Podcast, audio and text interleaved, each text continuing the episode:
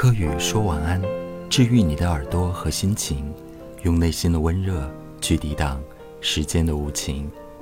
Hello，大家晚上好，我是柯宇安，欢迎收听我在喜马拉雅的节目。今天晚上要和大家继续来分享一些美丽的小句子。要和大家分享的第一句是：过好每一天，就是对无奈人生最好的报复。人生当中有很多的愁苦，小的时候我们少不经事，嘻嘻哈哈，没心没肺；长大了之后，我们又要被工作、生活、恋爱所困扰，在这个世界当中，好像有无数的纠缠和愁苦的情绪。所以这句话也许就是一种很有个性的、咬牙切齿的报复。报复我们生活当中所有的那些缠绕、纠结、郁闷、不开心的内容，过好每一天，就是对无奈人生最好的报复。要分享的第二句话：长相不会令人讨厌，只有愚蠢、虚伪、不礼貌、自以为是、狂妄自大、说大话、不办实事儿的人，才是最令人讨厌的。在我们从小到大，无论是求学，还是后来求职工作了之后，我们身边可能都会有一些长相丑陋的人。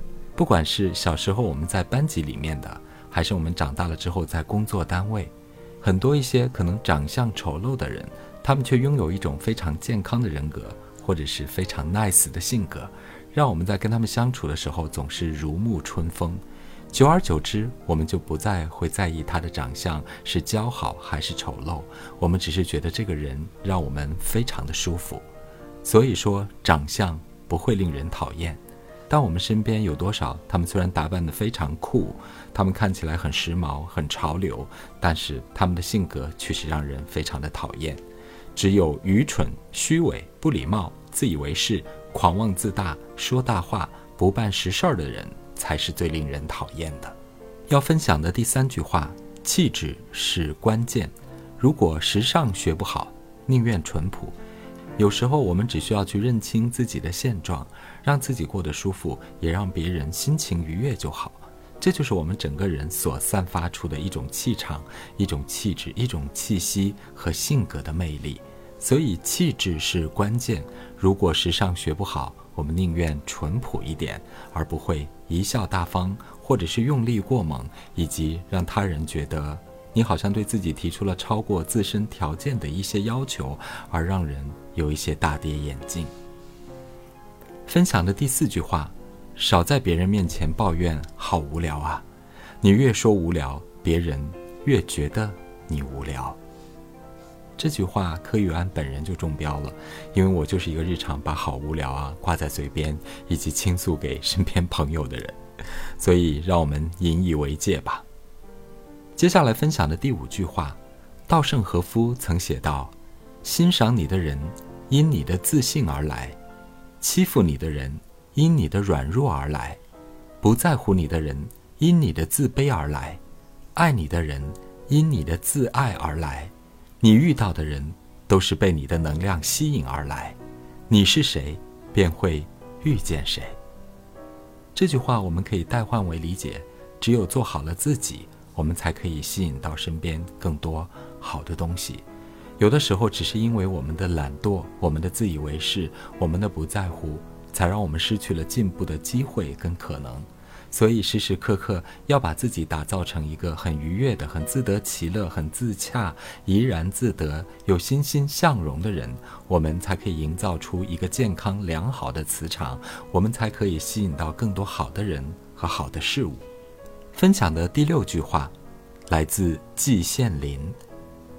在这复杂世界里，我们应该拥有认真过好这一生的四种能力。第一种，得自在。第二种知孤独，第三种记初心，第四种要豁达。而接下来要分享的第七句话，来自莫言晚熟的人作品当中。